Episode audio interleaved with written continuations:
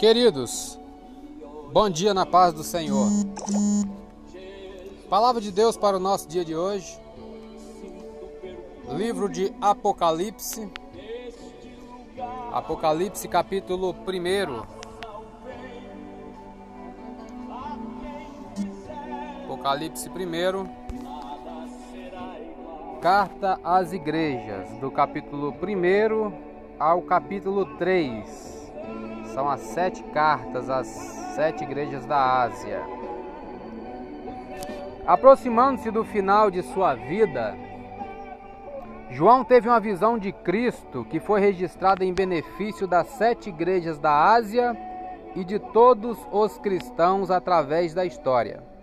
Este é o único livro da Bíblia que promete uma bênção àqueles que ouvirem suas palavras e fizerem o que nele está escrito.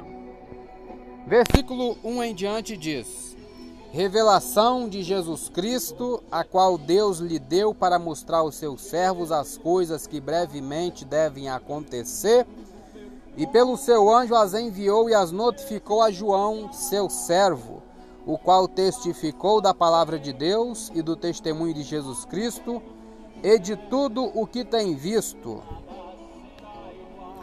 Bem-aventurado aquele que lê e os que ouvem as palavras desta profecia e guardam as coisas que nela estão escritas, porque o tempo está próximo.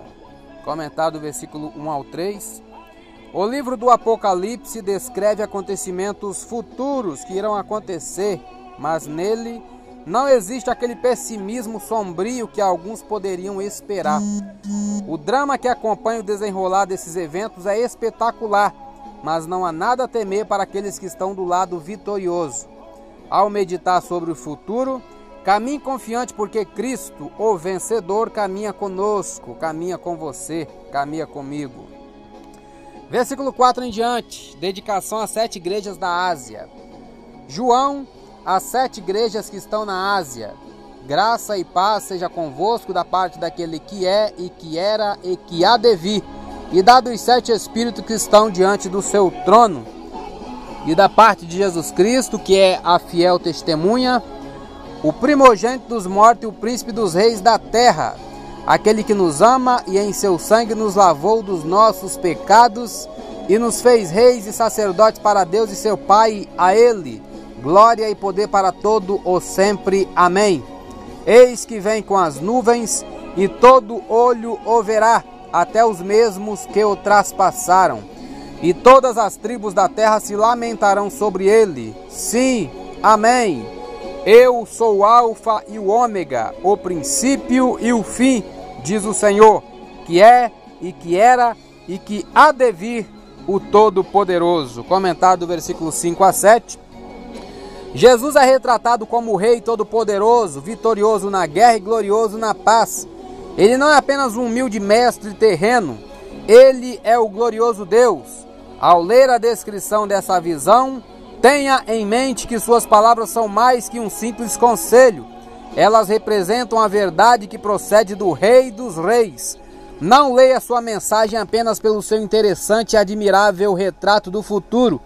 Deixe que a verdade de Cristo penetre em sua vida, aprofunde a fé que você tem nele e fortaleça seu compromisso de segui-lo custe o que custar. É, a partir do versículo 9, João em Pátimos, a visão de Jesus glorificado, mensagem às igrejas da Ásia. Eu, João, que também sou vosso irmão e companheiro na aflição e no reino e na paciência de Jesus Cristo, estava na ilha chamada Pátimos por causa da palavra de Deus e pelo testemunho de Jesus Cristo. Eu, João, Fui arrebatado em espírito no dia do Senhor e ouvi detrás de mim uma grande voz como de trombeta que dizia: O que vês, escreve-o num livro e envia-o às sete igrejas que estão na Ásia: a Éfeso, e a Esmirna, e a Pérgamo, e a Tiatira, e a Sardes, e a Filadélfia, e a Laodiceia. E virei-me para ver quem falava comigo, e virando-me, vi sete castiçais de ouro, e no meio dos sete castiçais, um semelhante ao filho do homem, vestido até aos pés de uma veste comprida e cingido pelo peito com um cinto de ouro. E a sua cabeça e cabelos eram brancos como lã branca, como a neve, e os olhos como chama de fogo. E os seus pés semelhantes a latão reluzente, como se tivesse sido refinado numa fornalha, e a sua voz como a voz de muitas águas.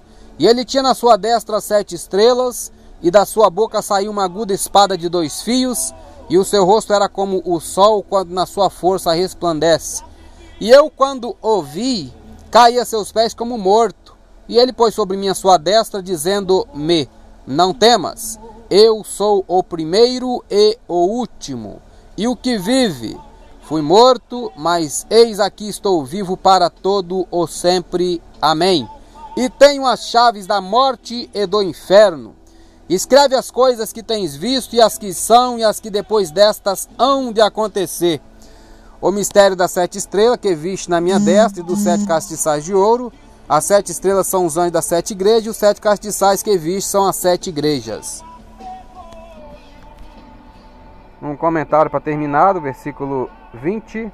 Quem são os anjos das sete igrejas? Alguns dizem que eram os anjos designados a guardar as igrejas, outros que são anciãos ou pastores das igrejas locais. Como as sete cartas dos capítulos 2 e 3 contêm repreensões, não é possível crer que fossem endereçados a mensageiros celestiais. Tratando-se de mensageiros terrenos, estes anjos seriam as pessoas responsáveis perante Deus pelas igrejas que representavam. Eu sou Elias Rodrigues, essa foi mais uma leitura diária de hoje. Compartilhe essa mensagem com o seu grupo de amigos e que Deus nos abençoe. Amém.